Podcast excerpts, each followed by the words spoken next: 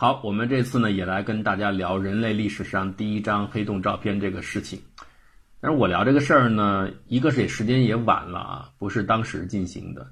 再一个呢，我们已经有很多很多相应的资料介绍都在了，大伙儿要想看都不成问题。呃，非常的详细，有各种各样的图文的配插配的介绍啊，所以那个会更加的准确细致。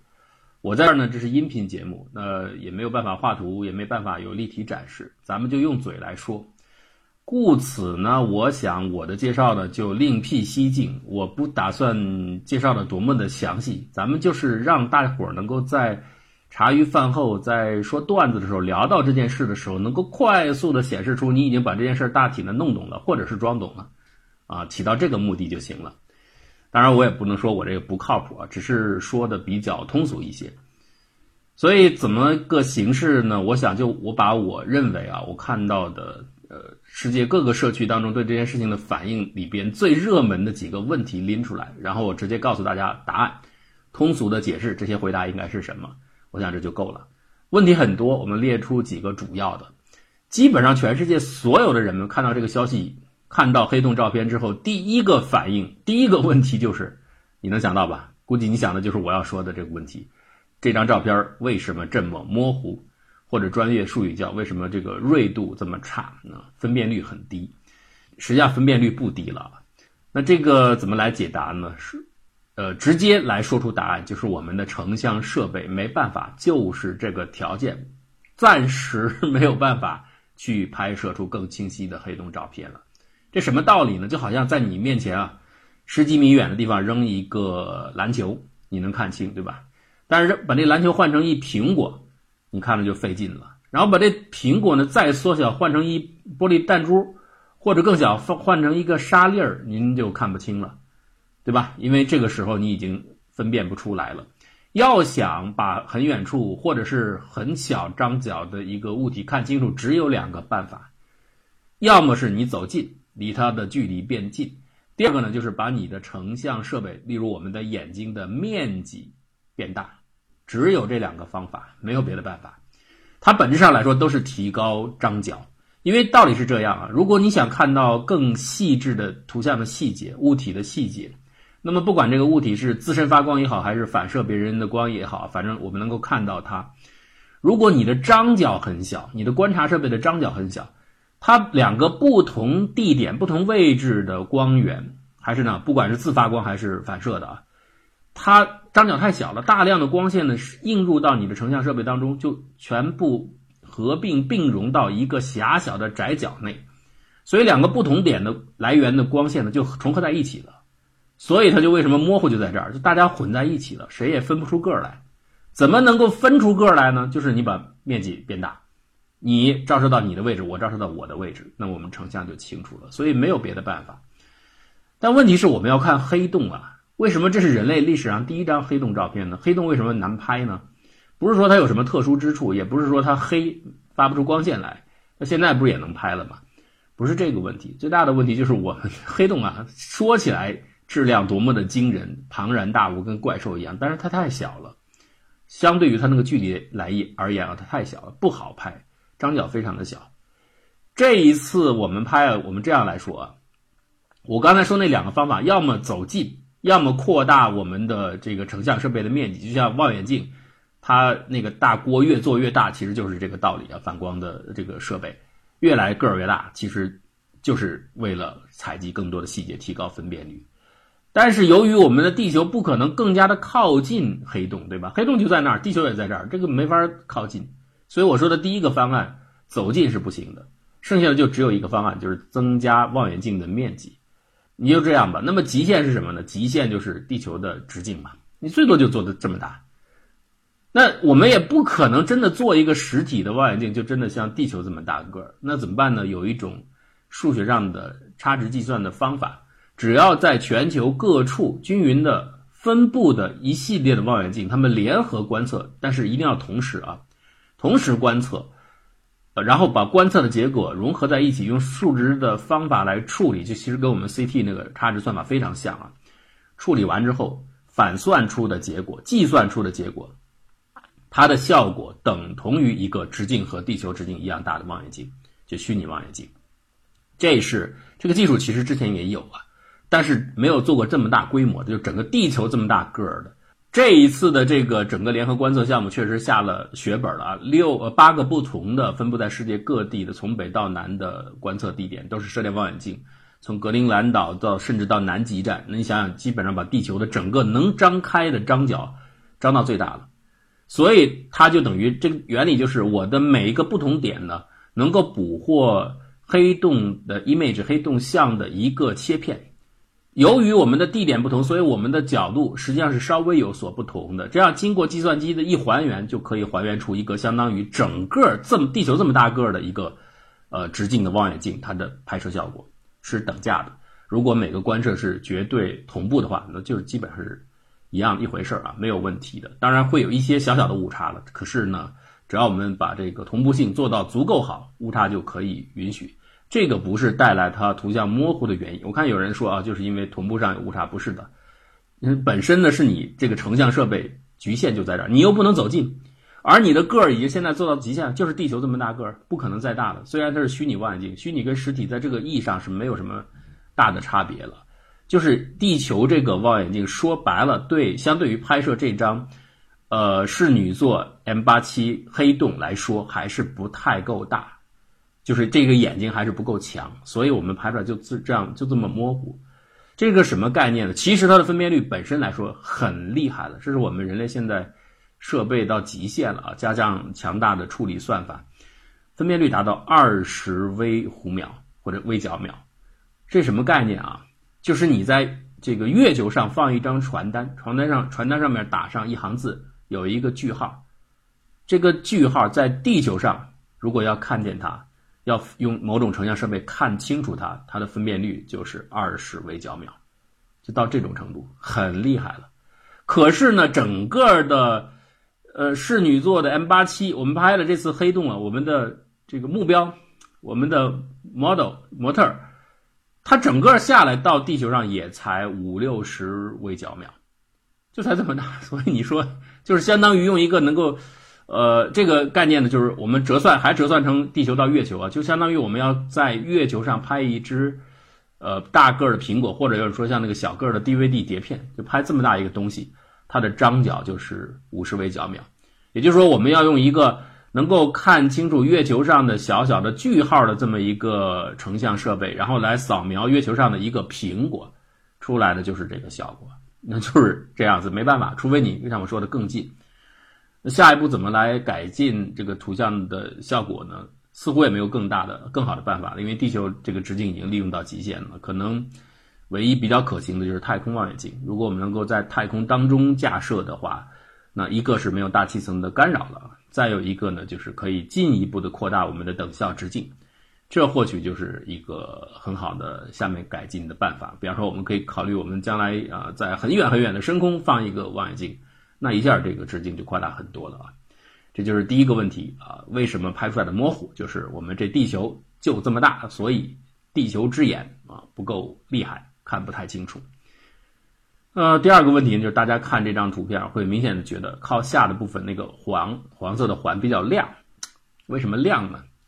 实际上啊，这张照片和人类之前的预测是非常接近的。这个虽然拍的照片模糊，但是我们人类根据数值算法和相对论方程是可以模拟出精细分辨率的黑洞照片的，非常精细的。然后我们再把这个精细的黑洞照片，把它模糊化，就是按照等效的刚才我说的这种分辨率把它模糊化之后，你再去跟我们今天拍到的这张黑洞照片去对比，是几乎一模一样的。当然，这个一模一样，你说它很有意义吗？嗯，也得另说了，因为太模糊了，也可能是。细节不一样，这很难讲啊。可是起码证明它目前是对的，对吧？在细节化对不对？不知道，但至少粗分辨率下它是对的，这已经是一个成就了。那么为什么下边亮呢？就是我们拍到它那个吸积盘呢，这个我们得稍微说一下黑洞成像的一个有趣的地方。光现在我们都知道引力透镜啊，就是大质量的天体在天空当中的时候，它的背后的光绕过它的时候呢，由于相对论效应，它会弯曲。所以我们看到呢，这个一个被遮挡，本来该被遮挡住的，被大质量天体遮挡住的一个光源是可以看得到的，而且是在四周全部看得见。因为它的光线从这个大天体的四面四面八方绕过来了，所以我们可以在周围一圈都看见它很多的虚像。黑洞也是类似的，但是黑洞由于非常的致密啊，质量非常的大，所以我们都知道这个史瓦西半径啊，就是史瓦西半径以内的光线就逃脱不了了啊。但是我们看到那这张图片上有一个中间有一个黑的影子嘛，他说，哎，这个是不是就是黑洞的世界？这个视呢是那个电视机的视啊。呃，了解一点黑洞知识人都知道，那个世界呢就是啊，进入世界之后，所有的连快如光速的光子的粒子都逃脱不了了。所以那黑的就应该是世界了，其实不是，世界比我们看到这张照片上的黑洞区域、黑影区域要小，大概现在的这个黑影区域是世界的两倍半以上多，两点六倍以上啊，是这样的一个关系。为什么是这样的？就是我说黑洞成像很有意思，黑洞由于很致密啊，你这样来想啊，光子并不是说要进入到世界的范围内才会消失，有一些它即使比那个。世界的半径大一点，就是铁定要有去无回的那个半径，比那个要大一点。可是它还是逃脱不了，因为它绕来绕去还是会坠进去啊。所以实际上我们看到的黑影面积，就是光线出不来的面积，比世界要大一些。它有一些光子要做一点挣扎，如果是落入世界内就不用挣扎了，直接掉进去了。有的不是还要挣扎，所以挣扎呢又提供了一定的余量。这个呢，大概就是到二点六倍，从计算来说，到二点六倍，最安全的是二点六七倍，我们计算出来的。这个值是什么意思呢？就是如果啊，我们观察者算是 A 方向，然后那个我们看到远处的黑洞，我们现在照亮黑洞或者我们看见黑洞的那个光啊，不是来自于光。我一会儿我解释啊，我们不是可见光啊。是射电的电波啊，但是我们现在就用光来说，这个光啊不是从黑洞的背后射过来的，我们都觉得直接就应该它这样射过来，不是，是从我们和我们 A 点同样方向，从我们这儿发出，然后到黑洞那儿绕了一圈再回来的，重新被我们看到的光线，那也有，因为黑洞弯曲力量很大嘛，就它这个时空曲力很大嘛，所以可以绕回来。你想想，如果是从我们这个方向去到黑洞那儿绕，还能绕回来，这个半径就安全了。就是如果这样的光子都没有危险，都能够不经过挣扎就逃脱黑洞，那就是安全的。这个半径就是二点六七倍的呃施瓦西半径，所以这个在就等于离黑洞超过这个距离的，那就是很安全的。光子不管怎么绕，它一定能过来。在刚才我说的二点六到二点六七倍之间，就是什么情况呢？二点六倍呢，就是光子挣挣挣脱挣脱，它就挣脱不了，它就进去了啊。二点六到二点六七倍之间。光子呢是有可能出来的，有的呢是绕一圈，绕着黑洞跑了一圈跑出来了；有的是绕了两圈跑出来，有的绕三圈跑出来，以此类推。最后呢，这些绕的不同圈数的光子就分别落在最后成像出来那个黑影区域的附近，所以你会看到一个圆形的黑影区域旁边一层一层的光晕。为什么分层呢？而那个黑分层是离散的，就是那代表一圈、两圈、三圈就是这样子，所以它那个。我们看到那个黑影面积虽然模糊，但它是比黑洞本身的世界要大的。也就是说，那个黑洞只是在里边的一点点啊。当然，严格来说，知道黑洞人也都明白，里边还应该有个起点啊。那世界也不代表黑洞，而且世界也不一定是呃圆形的，是比较复杂。但通常我们这样来说了，它一个半径值大概用这个来描述啊。所以这是它的这个成像的几率。那么它为什么还是那句话？为那个问题，为什么它下边亮呢？因为黑洞有吸积盘呢。黑洞现在目前得到最有力的一个证据，就是它的吸积现象，就是它旁边有半星，它在吞噬半星的物质的时候呢，半星的自转速率在不同半径处是不一样的，所以它就速度上有一个很强的梯度差，这个梯度差使得这些物质被强大的能量吸收时候产生剧烈的摩擦，从而升温，从而发出 X ray 就出现了。这是因为它温度特别的高啊，那么旁边绕着黑洞旋转的这个正在被吸入的这个物质就是吸积盘。吸积盘是太天空当中啊，这个非常剧烈的一个能量释放现象，它会把大量的质量转化成能量，甚至产生所谓的 jet，就是射流。这射流很强大啊，如果方向离我们地球比较对的比较准的话，我们是能够感觉得到的。与此同时呢，吸积盘是在绕着黑洞做旋转，但是黑洞的自己的自转方向和这个吸积盘的旋转方向倒未必一样啊，呃，最后是会趋于一致的，但一开始可能不一样。那么这个旋转的过程就有意思了。我们都知道这个多普勒效应在地面上，对吧？一个远处的火车过来之后，随着它越接近，你会觉得它声音越尖锐，就是这样的一个效果。呃，远离以后又开始觉得声音暗淡下去。光线也一样。那么，尤其是对于高速物体，这个所谓的多普勒效应，当然我说的这个是相对论性多普勒效应啊，不是我们那个火车那个，但是大概的体验接近，就是你也会觉得这光线或者是射流也是这样，因为它速度非常的快，你会觉得朝着你运动的方向那会非常的强烈，而远离你的方向就会非常的暗淡。所以你去拍黑洞的射流，如果它射流大致上接近于你它的朝向接近地球的话，你会感觉到哦。那个朝向地球那一半你能看到，远离那半你几乎看不到，就不是没有，也不是强度不等，是多普勒相对论性的多普勒效应。那么同样，吸积盘的旋转也是如此。我们可以这样想象啊，如果这个吸积盘我们把它比喻成一个飞盘的话，现在这个飞盘呢是平着放在你的眼前，注意是平着，你就是只能看到飞盘的这个薄薄的厚度层是这样的。放在你的眼前，而不是你看到它那个正看它那个盘面，是看它的侧边缘。如果是这样的话，你想想，如果这个飞盘现在在旋转，就是吸积盘在旋转，它是不是一一半的这个盘呢在转向你，而另外一半的环呢是在远离你，对吧？可以想象这个场景吗？就是这样。所以朝向你那一半，你会感觉到非常的亮，这个亮是加引号的啊。就包括这个整个图像，它的颜色也是伪彩色啊，因为它全它本来就不是颜色，它是这个射这个射电波，不是可见光波，呃，但不管怎么说，就是这边我们会感受很强烈，那个远离你的那半边圆环，我们就几乎看不见。所以真正的黑洞的原先的模拟图，应该是一半亮一半暗，暗的一半几乎就快看不见了，很暗淡。这是最有名的那张黑洞的想象图啊。就是在我们现在看到这张人类历史第一张黑洞照片之前，全都是想象图。那这张为什么你说哎，好像有一点下半边有点亮，但是又没那么亮呢？很简单，就是我刚才举的那个场景呢，是最最极端场景，就是我们只看见黑盘的侧边，但是不一定是这样啊。而事实上，这一张这个室女座的，呃，我们看到的黑洞呢，它吸积盘大体上是正对着我们地球的。虽然不是绝对正对，就是我们对着它的那个法相或者叫轴向，大体上是这样。所以呢，如果它是正对着我们的话，那它各盘呢旋转呢就没有一个所谓的朝向我们和远离我们。你就你想象啊，你把那个方向盘，汽车的方向盘想象成飞盘，或者想象成吸积盘，你盯着方向盘的时候，它没有相对你运动或者远离你运动，对吧？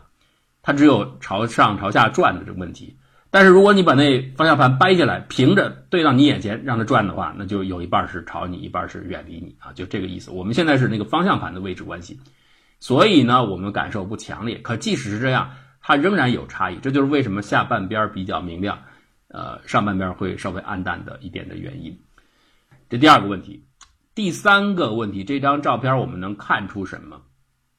或者说这张照片有什么意义？那我刚才讲了，这个照片呢是符合于广义相对论的结论的，虽然它是很粗的方辨率呃分辨率，其实很多的人最关注的，尤其是业内人士最关注的是希望看一看它的边缘，就是我们说的黑洞那个边缘位置，世界位置处到底能不能拍出一些惊人的反常的东西来？结果也没有。一方面呢，确实分辨率不够，呃，另一方面也没有什么重大的异常。大家其实最关注那个，因为那个地方呢，呃，我们可以这样来说，就是广义相对论和量子力学发生不一致，而且需要统一的最大的谜题所在，就是在世界边缘处，包括信息悖论呢等等，都是体现在这个地方，很多的解决方案都体现在那里。大家看看有没有异常？结果呢也没异常，中心呢也大体是一个球形，而且也出现了呃所谓的我刚才说的这个相对论性多普勒效应造成的一边暗一边亮的呃一边。这个亮的现象也都有，所以和广义相对论吻合的比较好。但是和广义相对论吻合的好，这算是什么重大进展吗？好像也不是，因为这是一个很，呃，这么来评价吧，是一个比较次要的证据了。真正主要的证据是我认为是像七十年代那个双星啊，就是它那个逐渐靠近，由于引力波的辐射啊，它逐渐在衰减啊，那个衰减的曲线和广义相对论完全吻合。我认为那个是个重大的证据。再有一个就是引力波，呃，引力波的证实，LIGO 的证实，我认为是这个黑洞的一个有力的证据。还有就是我们自己观察星系中心那个大质量天体，它们的运行明显受到中央一个看不见的巨大的质量来源的一个牵引。那这个你不用黑洞解释怎么办呢？所以这个广义相对论，我觉得早也就得到证明了。今天这个算是锦上添花吧，不是一种呃还没有它凭空出现的，不算是。呃，可是呢，起码也证明 继续证明广义相对论有效，这也算是它的一点点的成就吧。所以你要说就是这个一边暗一边亮，这是一个值得关注的点。再有一个就是中间那个大体成球形啊，这个是一个值得说的点啊。另外呢，就是比较遗憾的是，我们没办法拍出清晰的黑影的边缘，那个其实是很多天文学家最关注的。可是呢，没有什么意外的惊喜，大体是这样。嗯，再下面一个问题，未来怎么改进？我刚才说了，那你就是做更大的等效口径了，那就是把望远镜放在太空当中，看能不能放得更远，我们也许就可以拍到更精细的这个黑洞的照片啊。呃，或者是我们再拍一些别的，比如有人现在也在说，我们要拍我们银银河系自己的这个照片啊，黑洞的照片啊，这都是下一步的工作要做了。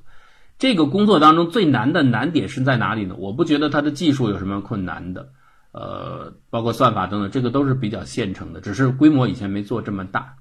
真正难的工作是它这个组织上的协调工作，就是八个天文台，有的天文台很金贵的，那么豪华、重要的设备，那么精密的设备，全世界天文学家都在排大队，能抽出一点时间来跟您拍，而且这八个我们，我想很多人都注意到这个细节了，要。没有水汽，就是空气要很晴朗，水汽一来麻烦了。而且我们选的是一点三毫米波嘛，这是之前选的最佳的一个毫米波。这毫米波位置也很惊险啊，它稍微偏一点就属于，呃，这个整个性能就会下降，很很厉害啊。一点三毫米，我们觉得，呃，对吸积盘的反应的这个性质的曲线最好，用的这个来观测，那就是射电望远镜了啊。这个一点三毫米的差不多处于。无线电波段的最高的频率了，再往上就超过无线电波段了。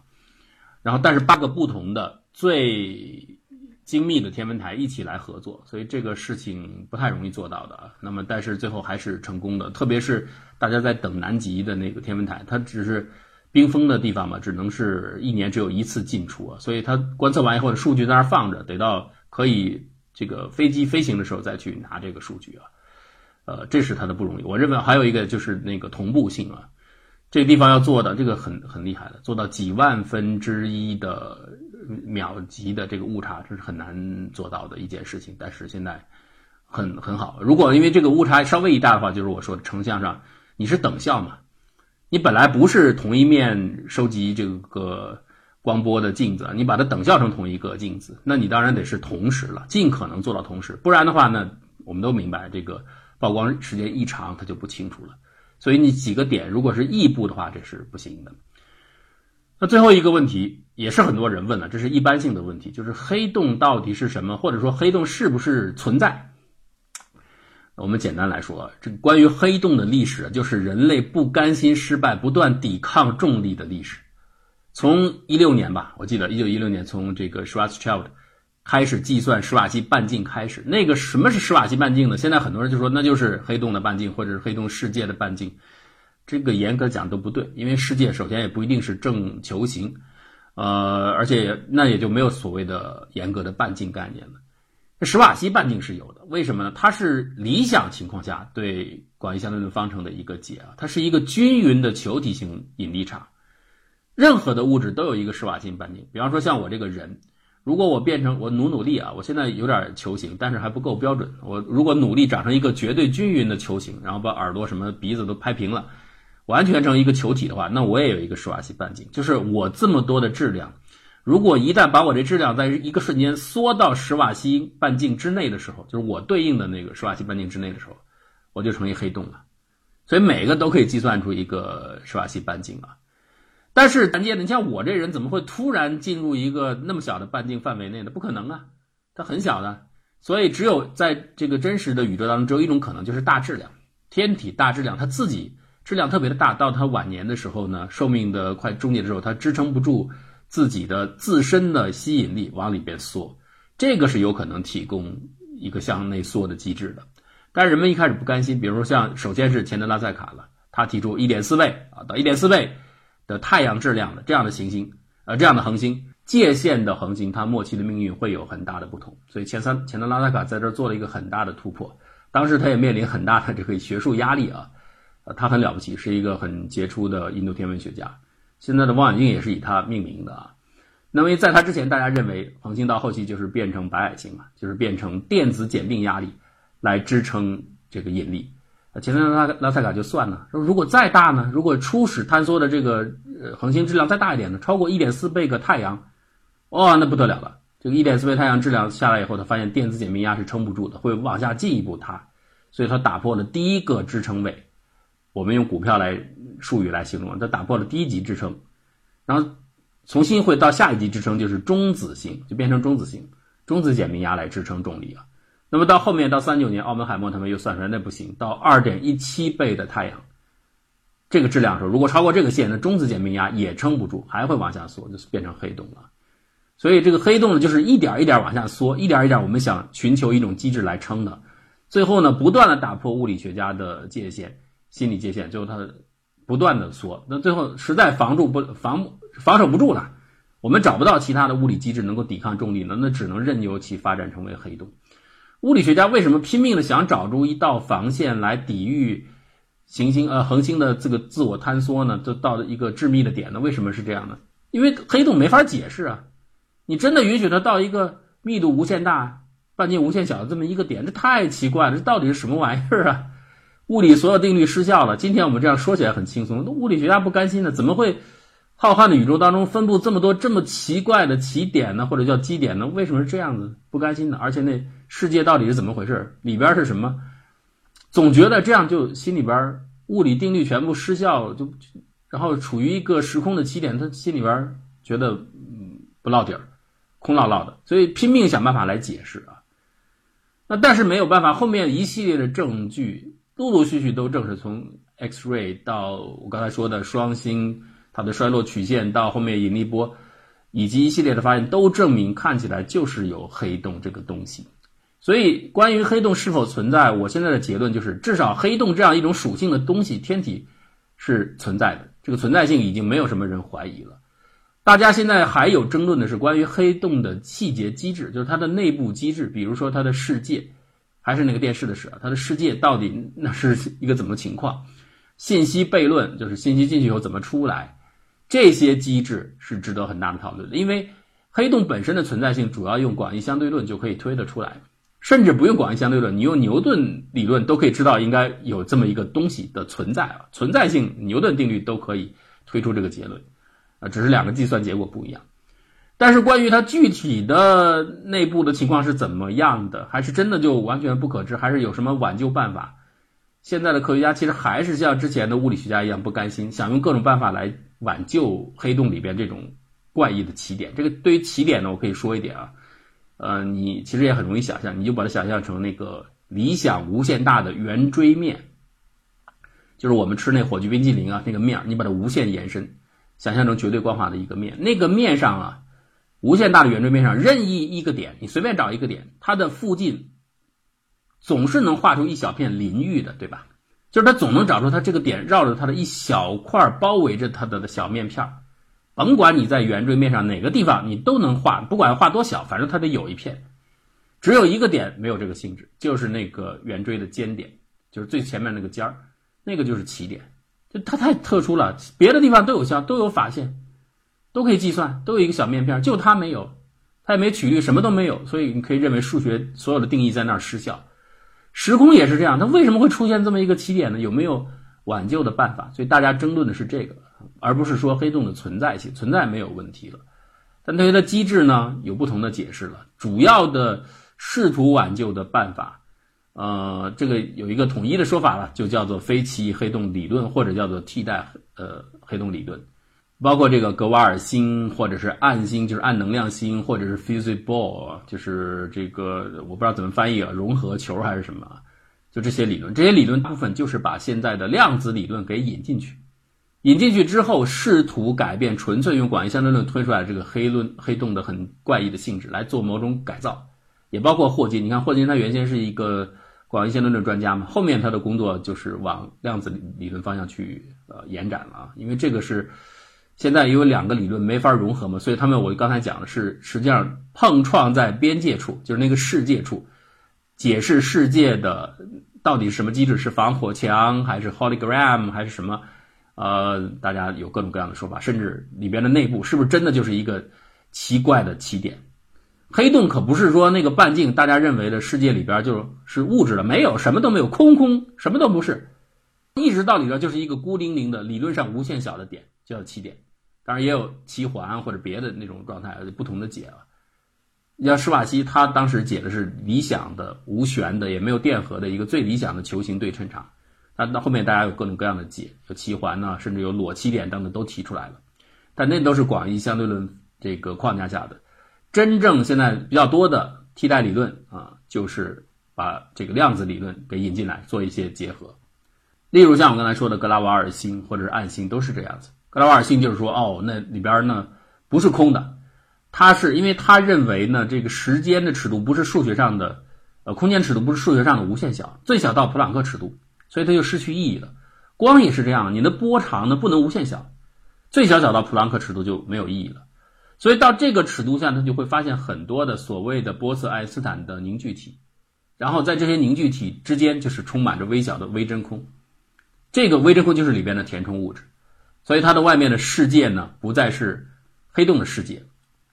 就是这个格拉瓦尔星呢，它跟黑洞其实看起来大体上是一样的，很多性质都接近的，但是唯一呢，它也没有世界，它里边也不是那种很奇怪的起点，它外面是一层壳，所以谁接触它以后就变成它的一部分，而不是说凭空的进入到一个无限小、密度无限大的一个时空点，